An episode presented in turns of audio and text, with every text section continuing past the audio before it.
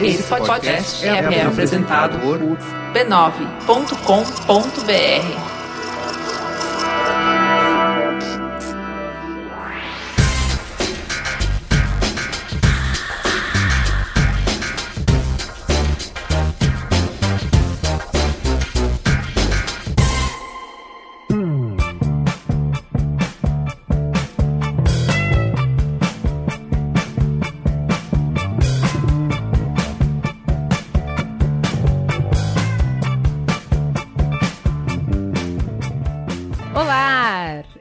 sou a Juva Lauer e essa é a Cris Bartz gripada.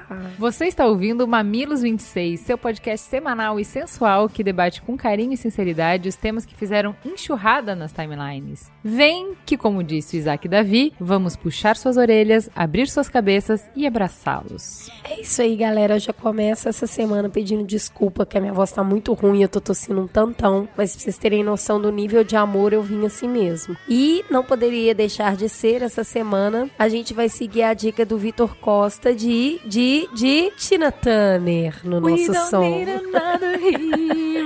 a rainha do rock dominou o cenário da música soul nos anos 60 e 70 e é um grande Max Uber exemplo de redenção. Sobe o som, Caio. Give us a room, close the door, leave us for a while. You won't be a boy no more. Young, but not a child. Bem, essa semana temos beijo para a terra do galeto, Bento Gonçalves, no Rio Grande do Sul. Flores da Cunha, na Serra Gaúcha, que nos mandou um beijo com gosto de polenta, queijo e vinho. Estamos Beleza. aqui retribuindo. Apiacá e Vitória, no Espírito Santo. Rio de Janeiro. Goiânia. Bauru, em especial por o Império Feminino, que faz parte do Loucos da Central de Bauru Basquete. Para Brasília. Portugal, que nos escreveu um texto Ai, com português de Portugal. Super legal pedindo pra gente falar sobre uma polêmica de lá. E eu falei pro Merigo, ele falou, Juliana, nem todo mundo fala que nem o Bruno Aleixo. Mas é que eu só consigo ler daquele jeito. Eu Tem também. outro jeito de ler. Sensacional, adorei as raparigas. um beijo pra Ana, que foi fazer intercâmbio e deixou o Matheus aqui no Brasil cheio de saudade. E beijo pra São Paulo. Reclamaram que a gente nunca manda beijo pra cá. Essa cidade que acabou nos acolhendo só pra nos maltratar. Verdade. Que nos abraça com um braço e bate com o outro. E que é a nossa nossa esmagadora audiência. Beijo, São Paulo. No programa passado, um monte de gente atendeu o nosso chamado, refletiu para considerar as notícias, a fonte, como usar. Mas ó, a esmagadora maioria de comentários foi sobre a polêmica do programa 24 sobre transgênicos. Falei certo, transgênicos. para quem tá por fora, nós também não ficamos satisfeitos com o resultado do programa e perguntamos no programa passado aos ouvintes se nós deveríamos ter descartado essa parte do programa ou colocado no ar. Já conhecendo a generosidade de vocês, né, Gil? É. A gente é. já esperava que teríamos aí bastante retorno, mas ó, dessa vez foi uma enxurrada mesmo. E ficou mais ou menos assim. A esmagadora maioria pediu que colocássemos o programa no ar mesmo assim. Uma parcela pediu para que a gente fizesse pelo menos uma parte do programa, né, a parte do início, do TT e descartasse a teta realmente se a gente julgasse que não era melhor. E bem pouquinhas, pouquinhas pessoas pediram pra gente realmente não colocar o programa no ar. O que comprova a tese que eu e Juliana somos mesmos as nossas maiores críticas. Como bem disse a Gabriela Secon, os ouvintes do Mamilo não são qualquer ouvintes, ou seja, vocês coloquem no ar que a gente digere. A Raila citou sua professora dizendo que a imparcialidade é improvável, mas a honestidade não. E por isso nós devemos seguir. Já a Anne, que é a nossa primeira e querida incentivadora, concluiu que não deixamos de mostrar os dois lados e acender nas pessoas a vontade de saber mais sobre o tema. Então ela não entende por que da polvorosa, já que o objetivo foi alcançado. E o Fábio Braga arrematou dizendo: feito é melhor que perfeito. Qual que é a nossa conclusão? Mamilos, Mamilos melhores, melhores ouvintes. ouvintes. é. Vamos ensaiado agora. Mamilos, Mamilos melhores, melhores ouvintes. É, acho importante a gente ressaltar que no final era tanta, tanto, tanto assunto, a gente teve que cortar, que a pauta do programa passado foi construída a muitas mãos. Então foi uma experiência de trabalho colaborativo. Então, nosso obrigado ao Olga e ao Jorge, que não receberam crédito no programa passado Eles nos ajudaram a construir a pauta. Eu pedi pro Jorge ver a pauta depois que ela estava pronta para contribuir com outro olhar. O que ele viu? Ele observou que a gente estava apresentando bem as ameaças que os patrocinadores e empresários da imprensa representam ao interferir na linha editorial dos veículos, mas que a gente tinha um ponto cego, porque nada estava sendo falado sobre a interferência de governos, sobre como verba pública através de publicidade pode ser usada para instrumentalizar veículos numa disputa de informação e versões. Como sempre acontece, não só nesse programa, a gente só conseguiu cobrir uns 60% da pauta, então muita coisa ficou de fora. E adivinha o que foi exatamente que não foi nem trazido para discussão. Então assim, a gente até discutiu no final, depois que a gente parou é. de gravar, eu tava falando porque tanto o Marco Túlio quanto o Rick, a gente tava discutindo antes e aí eu falei para eles, putz, ficou de fora uma coisa que era muito importante. Eles, não, mas ficaram várias coisas a de fora. A gente falou que a imprensa é o colchão. É, ele, não, mas tudo bem, ficou várias coisas de fora. Eu falei, não, ficou de fora completamente. Tipo, essa visão nem foi representada no programa. Então isso foi sério, foi grave. Mas isso não foi intencional, mas é só para ilustrar mais uma vez como sempre existe um viés. Então, mesmo na melhor das boas intenções, quando você seleciona o que entra e o que sai, acaba tendo um viés. É por aí. Vamos pro Fala que eu discuto, então.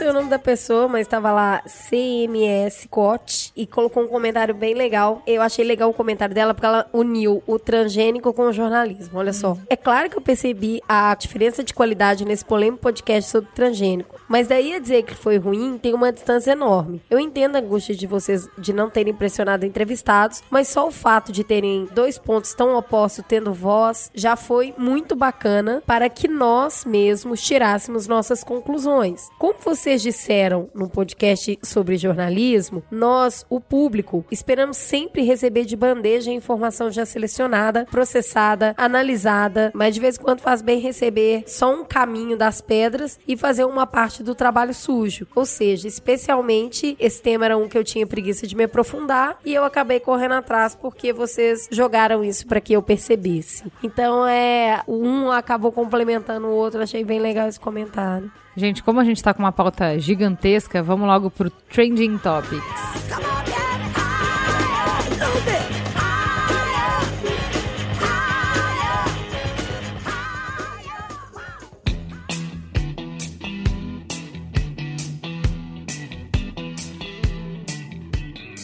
mais uma cena de estupro no Game of Thrones.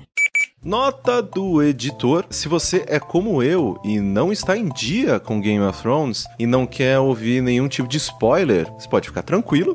Né? Eu pulei na frente desse tiro por você, então você pode avançar o programa até mais ou menos o minuto 14, que a partir dali você já não corre nenhum tipo de risco, ok? Juliana, fala aí. Eu nem ia falar sobre isso, porque para mim passou batido mesmo. Né? Assim, não passou batido no sentido de que foi uma cena medíocre, pelo contrário, foi uma cena fortíssima, mas não me causou estranheza, me parecia muito coerente com a trama do que eles estavam construindo ali. Só que a repercussão foi massiva, a gente recebeu muita gente pedindo pra gente falar sobre isso. Até o Merigo pediu para mim e falou assim: vocês vão falar sobre isso, né? Porque só se fala nisso. Foi bom, então, já que todos querem, digo ao povo que falaremos. E aí eu fui tentar entender de por que que causou tanta revolta essa cena, se ele tá representando uma realidade, uma coisa que existe, né? E aí, assim, não para concordar, mas só para dizer o lado de quem vê problema, por que que viu problema, né? Primeiro fator de ver problema é o fato de que esse estupro não estava no livro. E é o terceiro estupro de personagens femininas fortes, principais, que eles criam no seriado que não estava no livro. E onde eles querem chegar com isso? Por que que eles precisam violentar essas personagens personagens e tirar o poder delas dessa maneira, sendo que não estava no livro. Que o primeiro foi a Daenerys, o segundo foi a Cersei e agora a Sansa. O que, que quem tá incomodado fala?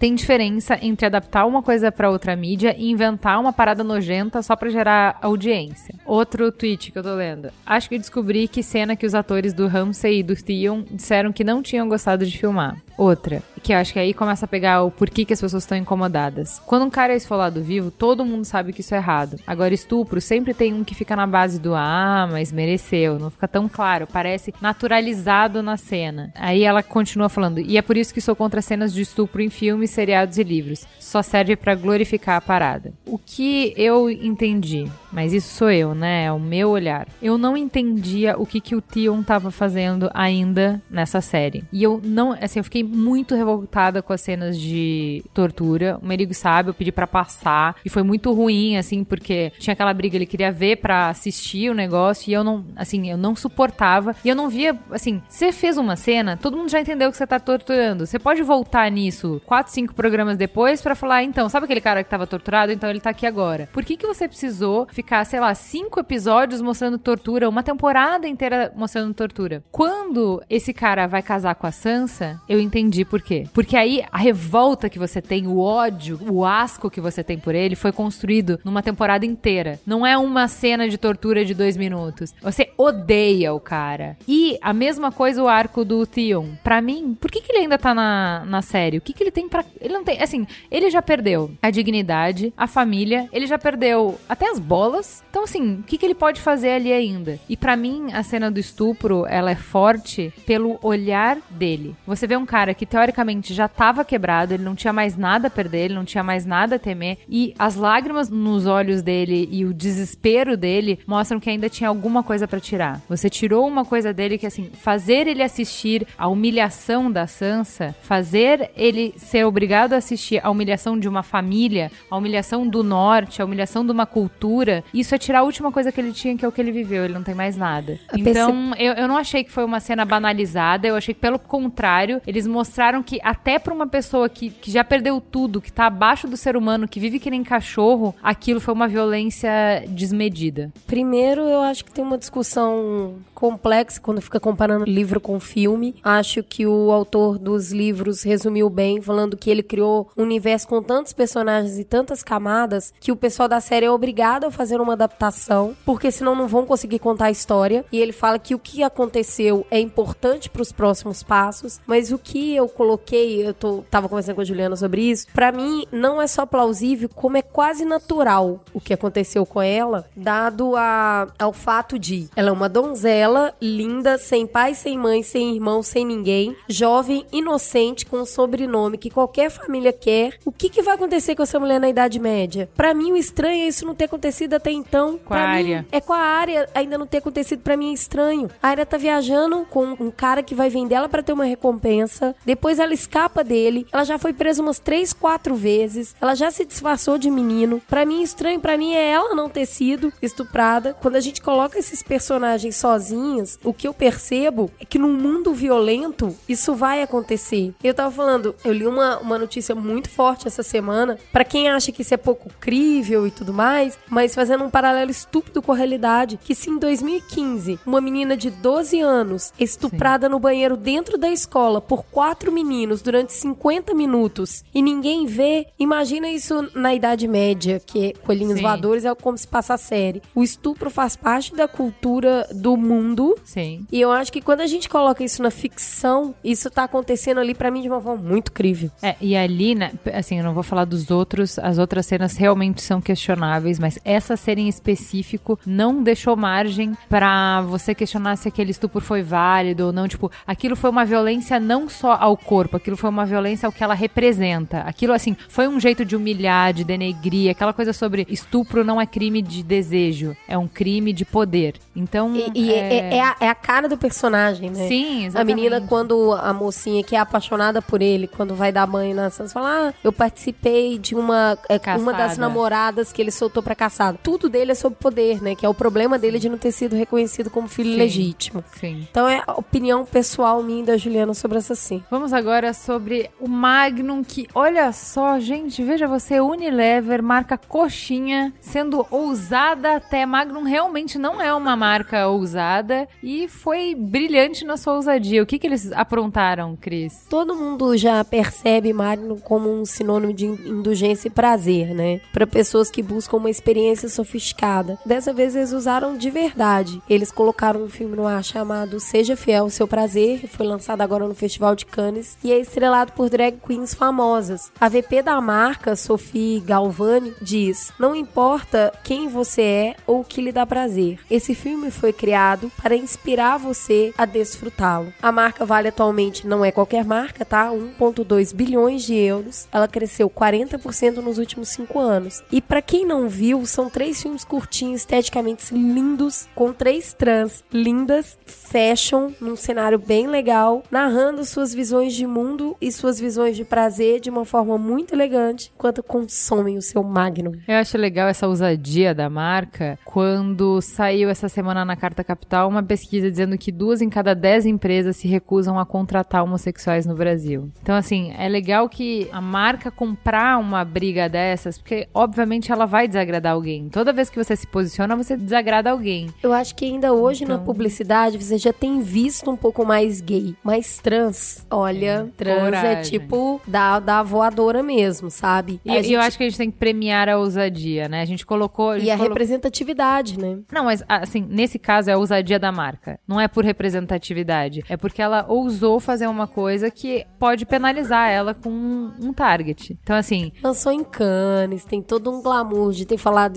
estamos conversando com pessoas que já estão em outro nível, pessoas mente aberta num festival onde se celebra filmes que estão trazendo propostas novas de discussão. Então, parabéns, Magnum. Parabéns, Parabéns, parabéns, parabéns, Vamos focar mais em gente que tá trilhando os caminhos que a gente acha que deveriam, ao invés de ficar jogando casca de banana em quem tá repetindo mais do mesmo. Qual é a próxima notícia, Cris? Então, a OAB, ela se uniu aí ao combate de crimes virtuais e abuso na internet.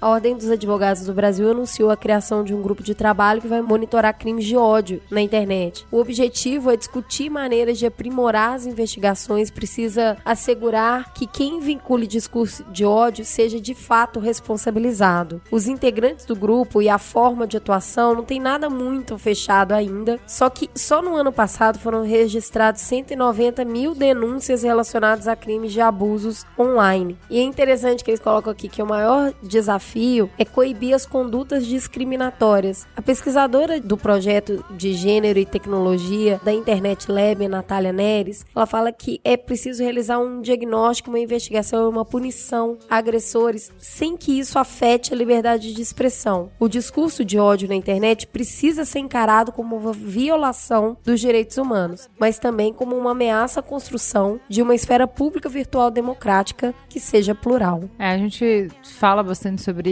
isso porque acaba entrando bullying, acaba entrando o slut shaming, acaba entrando racismo, um monte de pautas que entram no Mamilos, então acho super relevante não só falar, não só reclamar, mas de, assim, OAB, governo, agente, todo mundo buscar soluções. Então qual é o caminho? Talvez esse não seja um caminho muito bom, Cris. Talvez eles errem a mão em muita coisa. Eu acho interessante que ela tenha falado, pelo menos já existe essa preocupação de que a gente não pode, em nome de defender um direito, matar outro. Então já existe a preocupação sobre liberdade de expressão, sobre a gente não poder limitar a internet, não poder fazer censura de discurso. Acho muito interessante que tenha essa preocupação. Então, assim, podem até errar, mas alguma coisa começa a ser feita, as pessoas começam a entender que tem pra onde correr. Ela fala que a grande proposta disso é mostrar para as pessoas que crime é crime, seja na vida real ou na vida virtual. Então, no final da matéria vem até um exemplo. No mês passado, o Brasil condenou a primeira pessoa por crimes de ódio na internet. Esse homem foi condenado a dois anos de prisão por escrever em fórum frases como: Na verdade, não sou apenas antissemita, sou skinhead, odeio judeus, negros e principalmente nordestinos. E mais, não, não, falo sério mesmo, eu odeio a essa gentalha que me referi. É ótimo, porque o último grupo skinhead brasileiro que foi postar numa página de skinhead da Alemanha, do tipo, é isso aí, tamo com vocês, levou uma enxovalhada em público tão bonitaça, do tipo, não fala com cucaracho, pra entender que, assim, skinhead brasileiro é de uma burrice. É a mesma coisa. O problema dessa matéria é ter a palavra skinhead. Eu nem sei se o cara se considera isso e, e sabe do que ele tá falando, né? É muito fácil falar que ele é só burro. Tem que entender a, a construção cívica e humana que esse cara tem pra entender quem ele é, pra ele entender que o outro é diferente dele e que aquilo ele pode desconstruir. Tem uma coisa tenebrosa aí de visão de si mesmo. Eu vou citar uma frase que eu ouvi na e internet. míope, né? É. Tenebrosa é míope Uma pra frase caralho. que eu ouvi na internet esses dias, primorosa, assim, vontade de tatuar, muito boa, que é: quanto mais o brasileiro tira selfie, menos ele se enxerga. Então, assim, as- a gente não vê que faz parte de um grande grupo. O que fica claro aqui é que as pessoas precisam aprender a diferenciar. quando você tá falando o que você pensa, você precisa entender que isso tem uma responsabilidade. E quando você tá falando o que você quer, você pode entender que isso pode ser considerado um crime. É só você pensar, se eu falar isso na vida real, eu vou ser preso? Sim. Vou. Então, se você falar na internet, você corre esse risco também. Não adianta depois você falar foi um mal entendido, não foi isso que eu quis dizer. Eu tô exercendo minha liberdade de expressão. Está. Só que grandes poderes, grandes responsabilidades. Vamos pra última notícia que muito nos interessa, muito interessa o nosso amigo ouvinte, que o Spotify agora vai começar a oferecer videoclipes e podcasts. E isso pode ser o que faltava pra gente alcançar pessoas que têm muita afinidade com essa mídia, mas não sabem porque existe ainda uma barreira tecnológica enorme. Então tem o seu amiguinho aí do lado, sua amiguinha, sua irmã, sua prima, sua tia, que passa muito tempo se irritando no trânsito e poderia estar se informando, poderia estar abrindo a cabeça, poderia estar tá se o coleguinha com a lado. gente. Mas ela nem sabe como baixar essa coisa de podcast, nem sabe o que, que é o podcast. Então, acho que a entrada do Spotify nessa mídia vai ajudar bastante a, a tornar mais fácil. Porque se as pessoas já Popularizar. estão... Popularizar. Se as pessoas já estão acostumadas com aquele formato, pra quem tá ouvindo música, ouvir um podcast é um pulo. É, a empresa compartilhou o seu objetivo, que é de encontrar o conteúdo perfeito para acompanhar cada momento do seu dia. Então, o CEO Daniel Ek disse que sua empresa está tomando um grande salto à frente que vai além dos formatos convencionais. Eles também vão criar o running, aí eles te entregam música de acordo com o quanto você corre e também os podcasts, ou seja, eles sabem que as pessoas também ouvem notícias, ouvem conteúdo, não só música. E Mamilos tá de olho lá para ver a hora que vai ter o seu canalzinho. É, então, assim, acho que é um movimento interessante do mercado. A gente tá, acho que desde que a gente começou, né, Cris, pra criar uma campanha do é, apresente um podcast pro seu amigo, porque acho que precisa muito, assim, várias Quem pessoas... ama compartilha. Quem ama compartilha. Várias pessoas começaram a ouvir podcast depois que eu fiz, porque, ah, eu queria ver como é que é, mas não sei. Eu tinha que entrar no celular da pessoa, baixar o SoundCloud, assinar o Mamilos. E aí elas não sabem nada, elas só sabem apertar o play. Eu tenho uma amiga que começou a ouvir o Mamilos por conta disso. Ela me falou essa semana, ah, eu queria ouvir outros, porque o Mamilos acaba rápido e tal, eu queria ouvir outros. Eu tive que ir lá assinar pra ela outros, porque ela não sabia assinar. Então, assim, vamos ser generosos. Vamos espalhar não só a palavra do Mamilos, mas como fazer, como faz pra baixar um podcast, como que eu faço pra escutar pela primeira vez. Porque vencida essa barreira, o conteúdo é bom, as pessoas continuam. Isso aí.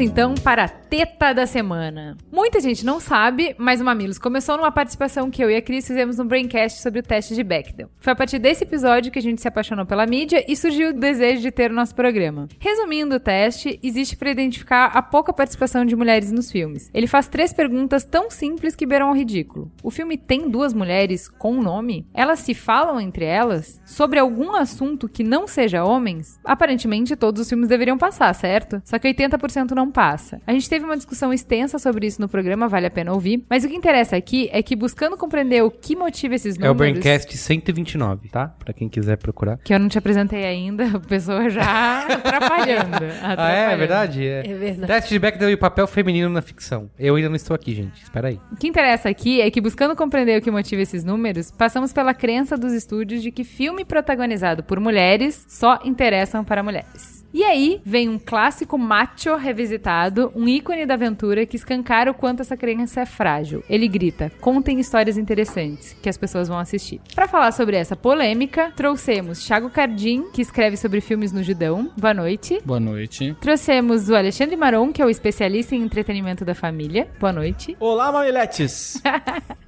E vocês viram que meu marido já chegou avacalhando, fazendo xixi no meio da sala. Foi mal, gente. Olá! Me envergonhando na frente dos meus amiguinhos. Carlos Merigo está entre nós. O mito. Ele. A presença. o rei. Muito bom, muito bom. O rei Eu dos sou, podcasts. eu quero, eu vou definir quando vocês podem tomar água também. O original, o único, o dono da bola. Aquele que comprou o equipamento. Continua, continua.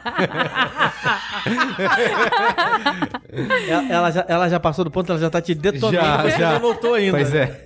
Não, Pois gente, é. peraí, falaram pra eu pegar leve com o Merigo. Isso, Essa pega leve. semana recebemos um, um e-mail pedindo pra eu pegar leve com o Merigo. Por favor. então eu queria perguntar pra vocês como que surgiu a polêmica. Só vou contextualizar pra galera entender. Rolou um pedido de boicote ao filme promovido por um grupo de ativistas pelos direitos dos homens. Coitados, Nossa. homens, né? Preguiça, hein? Tão Tá oprimidos. ruim, tá ruim pra nós. Tá ruim, É, tá ruim. Imagino, imagino. Tá pequeno. E sabe o que, que ele reclamou? Que, que eu acho, tipo, beira o ridículo é o seguinte. Charlize Theron apareceu demais nos trailers. Ser humano Pois que é. reclama de Charlize Theron demais. Nossa, né? é. tipo, Já tá errado. demais. Já tá errado Demais aí. de Charlize Theron, menos, menos de Charlize Theron. Assim, eu sou super a favor de opiniões discordantes. Mas um ser humano que pede menos Charlize Theron já eu me... saí do filme, Algo- eu saí do cinema falando, Charlize faz um filho em mim. e o cara quer menos. Charlize não. Mas vamos lá. Ela apareceu demais nos trailers e o Tom Hardy parecia só ter uma participação mínima. O tom durinho. Ela falou demais, enquanto eu não acho que eu ouvi uma palavra do Tom Hardy. E finalmente, ela ousou latir ordens pro Mad Max. Mulher nenhuma late ordens para o Mad Max. O real problema, segundo ele, não é se o feminismo infiltrou e cooptou Hollywood, arruinando quase todos os potencialmente bons filmes de ação Nossa. com uma forçada personagem feminina ou um romance desnecessário. Isso eu acho verdade. Isso é Concordo, verdade. peraí, eu vou Isso é concordar com ele. Um romance desnecessário pra conseguir aqueles 3 milhões extras em audiência de mulher. Isso já aconteceu. O real problema não é se Hollywood tem audácia de remover o homônimo de uma franquia chamada Mad Max e substituir com uma personagem feminina impossível numa tentativa de reverenciar o feminismo. Isso já aconteceu. O problema é se os homens na América e em todo o mundo vão ser enganados por explosões, tornados de fogo e malucos no deserto, quando na verdade, tan tan tan tan, verão o que nada mais é do que propaganda feminista, enquanto ao mesmo tempo são insultados e levados a assistir a uma peça da cultura americana arruinada e reescrita em frente aos seus olhos. Isso é um cavalo é. de Troia. O filme é australiano, avisa pra É, ele. pois é, uma É. peça australiana. Vamos desmontar isso ponto por ponto. Esse é um cavalo de Troia que feministas e esquerdistas de Hollywood usam para, em vão, insistir na história de que mulheres são iguais aos homens em todas as coisas, incluindo físico, força e lógica. Essa é a polêmica da semana, meus amigos, e vamos destruí-la pedaço por pedaço. Vem comigo. O que, que você quer tacar primeiro, Merigo? Eu acho que ó, a minha noção principal ao final do filme é que o Max é o coadjuvante do filme. Aliás, a gente tem que avisar as pessoas. Quem tá ouvindo já sabe. Ah, pera. Spoiler, Tem spoilers à spoiler, vontade, spoiler. né? Spoilers Não, não. A gente Sim, vai, é, a gente vai é. analisar a história. Só Portanto, assista, você tem que só ter... continua, ouvi- só continue ouvindo se você assistiu o filme. Exato. É, só tenho um adendo pra falar sobre isso. O filme não tem história, então pode ouvir tudo. Não vai estragar nada. Tá, é, então assim, eu acho que a minha sensação é que o Max ficou relegado à posição de coadjuvante, porque poderia ser Mad Furiosa, que ia ser um título mais a ver com o que é o filme. Não, não, não. o Mad Max, ele tem um carro super rápido, concorda? Sim. Eu já tenho o nome perfeito pra esse filme. O Veloz e a Furiosa. Muito bem, começa- começamos bem. E assim, esse negócio que ele reclama do Max não falar, ele já não fala em nenhum filme. Eu Acho que no, Exatamente. no, no segundo Exatamente. filme, que é o melhor da trilogia, isso. ele tem 16 falas, né? Sendo que uma é repetida, que é eu só vim aqui pela gasolina. Então, assim, ele já não fala de qualquer maneira. Gente, E mas tudo bem o, pro o homem não fala. Exato, não é estereótipo isso. masculino. Não é uma É. mulher que fala construído muito. aí. Então tá Só que eu acho que assim, o que é legal desse filme, e justamente acho que é aí que ele surpreende, é ter tornado a personagem da Charlize Theron apaixonante e ela ser realmente. Tudo que acontece no filme é ao redor dela, né? Ela Ah, que. mas, mas- ele soltou a Charlize Theron no filme e ela é apaixonante e pronto. Assim, É, não, acabou, bom. é, exatamente. A personagem dela é muito foda e eu acho que ela responde algo que diz que tem vários executivos de Hollywood que dizem que filmes com protagonistas femininas não funcionam, né? Tem uma regra. Tem uma inclusive, regra? tem uma regra lá, fala aqui no Brasil, inclusive, que ainda é vigente no mercado de home video. Quem trabalha ou já trabalhou com o mercado de home video sabe disso. Eu sei, trabalhei cinco anos do outro lado. Que é uma regra que é o seguinte: jamais coloque uma mulher com uma arma na capa de um filme. Ah, é? Por quê? Mesmo com a Porque arma? não vende. Essa é uma Porque regra não é não, escrita. é isso? Essa é uma não é- regra não escrita. Eu achei que era como só a regra... colocar a mulher, mas a mulher com a arma Assim como tem uma regra não escrita, isso é verdade mesmo, sim. Passei por isso. Tem uma regra não escrita para o mercado de home video que diz não coloque verde na capa, porque não vende. Filme do Lanterna, Lanterna Verde, Verde. fudeu. Tá É, não vendeu explicado mesmo, mas... cá. Tá explicado. É. Não é porque o filme é horrível, mal feito, É imbecil, Não, É não. sem é graça, é. porque, é porque tinha verde. Tanto é que a melhor E a cena do filme é escuta quando a isso. lanterna fica amarela, né?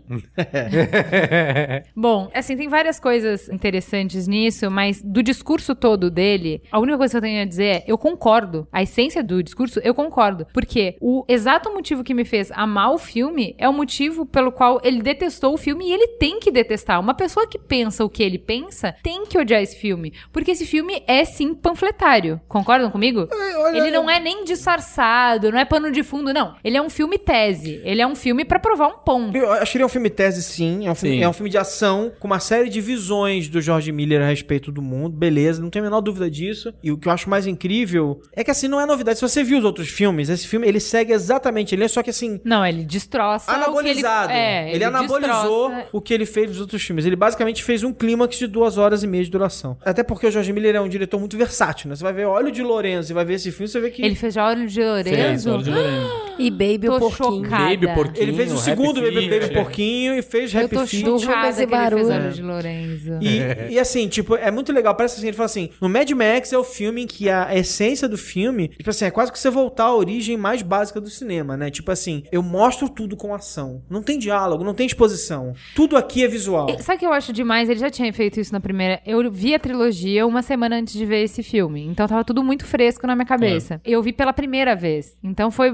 tipo, foi. Realmente eu fiz uma sequência, o primeiro impacto foi tudo junto. E eu acho interessante que, assim, o primeiro é o auge disso, mas, no geral, ele não explica, né? Ele não explica por quê. Ele é um policial do quê? O É, que então, que- mas o que é, acontece? explica- Sim, o primeiro não explica eu acho que o- porra a- nenhuma. O que é legal do Mad Max é, é que ele criou esse visual pós-apocalíptico punk. Só que isso só tá realmente no segundo filme. No primeiro não tem. O cara não, ele não tinha dinheiro nenhum. O Mel Gibson não era ninguém. Então, assim, é um filme pós-apocalíptico porque eles estão lá no deserto, não tem nada. Só que ele não aprofunda em nada disso. Até o próprio figurino, o design de produção é muito simples. É. No segundo é que ele realmente escreve as regras ali do que vai ser aquele mundo que ele tá criando e é onde tem o Rumangos e tem e aí já tem toda aquela inventividade que ele bota no design de produção desse novo Mad Max, de figurino, dos carros, ele já- no segundo começa e nesse segundo ele no comecinho ele faz um- uma recapitulação do que foi o filme anterior, dizendo que o Mad Max era um cara que não tinha nada a perder, ele só tinha que sobreviver, ele perdeu a mulher e o, e o filho, é filho, né? É, no, no original é filho, que aí no, nesse é uma filha. Eu acho melhor ser uma menina. Não, nesse mundo que ele criou, que ele queria falar sobre o feminino, era isso mesmo que tinha que ser. Eu não vejo toda uma destruição. Eu vejo uma construção muito mais real. Eu acho que o homem vive mais em função da mulher do que a mulher do homem. Tudo que o homem faz é pra conquistar uma mulher. Ele malha, ele arruma um bom emprego, ele estuda e Como diria o parece inteligente. por que, que o homem foi pra lua?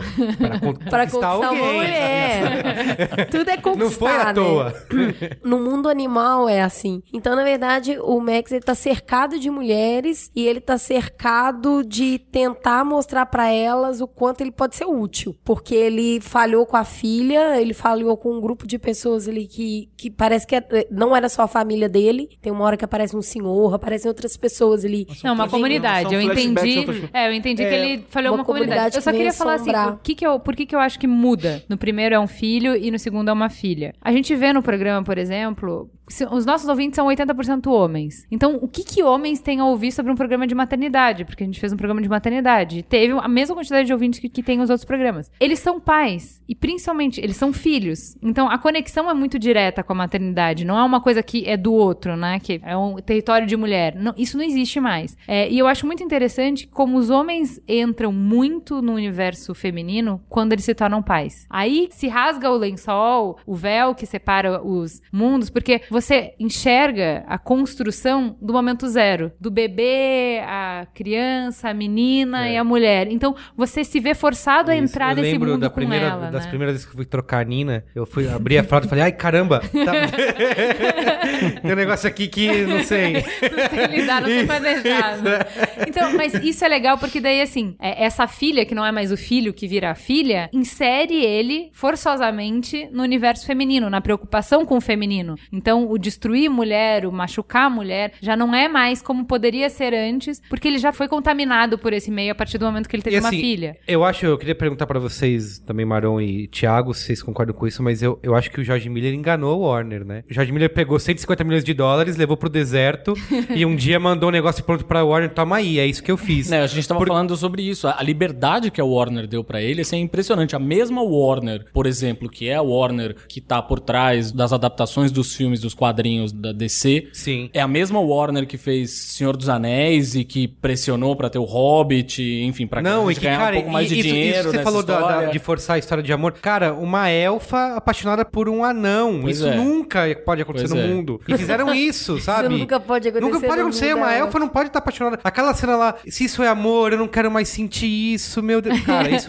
Eu quase levantei e fui embora. ainda É a que mesma. Warner. É a mesma Warner. Que então. deu essa Não, mas liberdade tem uma coisa muito interessante. Agora, agora em Cannes, o Tom Hardy tava dando uma entrevista e ele falando assim que ele teve que chegar pro George Miller e pedir perdão, porque ele falou que a filmagem foi tão extenuante e ele perdeu a crença no George Miller. Ele falou assim: "Esse cara não vai ser porra nenhuma desse Ah, filme." sim, Ele, sim. ele- ele olhava, porque é verdade, né? A, Você a não gente sabe, vê- né? Mesmo eles que fazem o filme, eles não têm a menor só ideia. quem tá montando que Só faz quem a magia. sabe é o, é o né? diretor. E- E, Exatamente. e mesmo ele lá no meio do caminho, ele deve ficar apavorado. Então ele não conseguia enxergar a magnitude do que estava sendo feito. Por quê? Porque ele tá lá filmando, vai baixo, corre e tal, Isso, o é, faz é. isso, faz aquilo, pô, blá, blá, blá. E muito, take físico o curto, filme, muito né? ele físico, queria tal. fazer tudo real. Poucas falas. É. É. Então ele falou assim, cara, ele quando ele viu o filme pela primeira vez, falou assim, "Não- Foi isso que eu fiz. Foi isso que eu fiz. Eu sou que parte eu disso, tenho que, né? cara, eu tenho que ir lá pedir desculpa pra ele agora, porque o que esse cara fez é um negócio fora de série. Mas o Thiago tava falando, eu cortei, eu queria que É, você. é. Não, então, eu- a única coisa que eu acho é que me surpreende que o mesmo estúdio, que a gente sabe que tem uma super mão de ferro, acho que dos, dos estúdios, os grandes estúdios de, de cinema americanos, é dos que tem uma mão mais pesada, assim, de produção. Tem produtores que são mais controladores, control freak, enfim. Deu essa liberdade pra ele. Falou, Tó, pega esse dinheiro, se enfia lá no deserto, eu não vou te encher o saco durante 10 anos, Sim. termina o seu filme e bola pra frente. Uau! Sim. Isso me surpreendeu de fato, assim, muito. É, ele tem três trunfos na mão, né? Ele tem uma trinca de ases na mão. Que ele tem o Mad Max. Sim, tipo, ó, é o sim, seguinte: claro, claro. My way or the highway, né? Tipo, é ou é do meu jeito ou não é de jeito nenhum. É, e na Highway é meio perigosa, né? Assim, melhor Na Furry Road. dele, né? O que, eu, o que eu acho super interessante disso, que a gente tava conversando antes de começar o programa, é que assim, se fosse qualquer outra pessoa, pode pegar o diretor mais amado por todo mundo, qualquer outra pessoa tivesse feito isso, ia ser massacrado. A única pessoa que tem direito de desacralizar esses Ah, filmes sim, é ele ele. mesmo que fez. É É o pai. Claro, filme, sim. entendeu? Ah, mas o Mad Max não é isso. Não, jura que você quer falar pra mim o que é Mad Max? verdade, não, cala é a verdade, boca é e eu vou te contar o que é Mad Max. E- o filme é meu, eu que E- criei. E eu acho que isso é um ponto muito positivo, porque até várias críticas falam disso, né? Porque a gente tá numa era, como diria o Alexandre Marão, de que você tem vários remakes e histórias baseadas em quadrinhos, em livros e tudo mais. E o Mad Max. Sequências e prólogos. Sequências e prólogos, exato. E o Mad Max é uma história criada da cabeça dele, é uma história criada do zero, né? Ele, tudo bem, deve ter as referências dele, mas, claro, claro. mas assim, é- aquele mundo ali, ainda mais nesse último, no Furry Road, ele desenvolveu um universo ali que pode ser expandido de muitas formas. E vai ser, né? Ele vai, Vai ele ser. tá escrevendo Aliás, os já foi quadrinhos anunciado agora. a continuação esses também. quadrinhos, eu achei sensacional. Eu vou querer ler isso. É, eu, porque- eu gostei porque eu, nesse ato de desconstrução eu vi um cara falando uma frase. Ah, o Max vai, perde cabelo, perde o carro, perde o sangue, perde protagonismo, perde tudo. Então, mas eu queria falar sobre isso. Eu acho que é a desconstrução do cara, a idade Isso. que ele tá agora, esse diretor, Ah, sabe? vocês acham isso? Acho que é muito mais simples na minha cabeça, assim, sem mudar nada disso, mas assim, eu acho que é muito mais, assim, ele não quis começar tudo de novo, ele não quis rebutar completamente. Sim. Ele quis fazer o seguinte: é uma aventura do Mad Max. Tem Sim. 30 anos que a gente viu a última aventura desse cara. Então, assim, eu vou entrar de sola, né? Sem explicação nenhuma Ele tá vamos aqui aí. jogado no meio e tal. E acho que assim, a maneira como ele coloca o Mad Max na situação, né? Tipo assim, é. Ele poderia querer fazer um novo, né, história de origem, né? Que nem o Homem-Aranha faz a cada. Isso. É, tá. Maron, você não acha que ele pegou muito mais? Ele pegou um personagem que é dele e fez esse personagem passar por alguns valores que deve ter na vida dele. Pra mim, o fato de ter Tem- semente, não tenho a menor dúvida disso. Acho que ter o diretor álcool, vai fazer, esse ter diretor gasolina, ter carro, ter mulher, tem vários valores ali da vida de um homem que tá mais velho e de um mas, filme mas que é que tá eu acho que isso tá presente nos outros filmes. Acho talvez assim, uma das grandes mudanças é que se fala pouco em gasolina e muito mais em água. Quando ele fez a metrologia, que ele, ele fez em 79, só que tava sob o reflexo, quando ele começou a escrever o filme, Crise tava sob o reflexo da crise do petróleo. Então, naquela época era água e era água e gasolina. Você vê que não se fala em gasolina nesse filme. Já. Aliás, eles desperdiçam em gasolina, Sim, fazem um sim, monte de coisa com sim. gasolina. Se fala muito. A água realmente é, o- é. Então, assim, acho que esses valores estavam no outro filme. Tenho absoluta certeza que isso informa a visão do George Miller. Tá muito clara. Também, aí eu tava lendo na trivia, eu não li, não consegui ler nenhum artigo específico sobre isso. Acho que vale a pena procurar. Tava lendo na trivia do MDB que ele realmente pediu ajuda pra uma militante feminista pra olhar o sim, filme. É, sim, assim, o cara, dela. o que, que você acha? Você acha que eu tô mandando bem? Assim, acho que ele queria uma personagem feminina forte, tão importante quanto o herói no filme, eu não tenho a menor dúvida. Também assim, não. Isso não é Coincidência. Não é, coinci- não é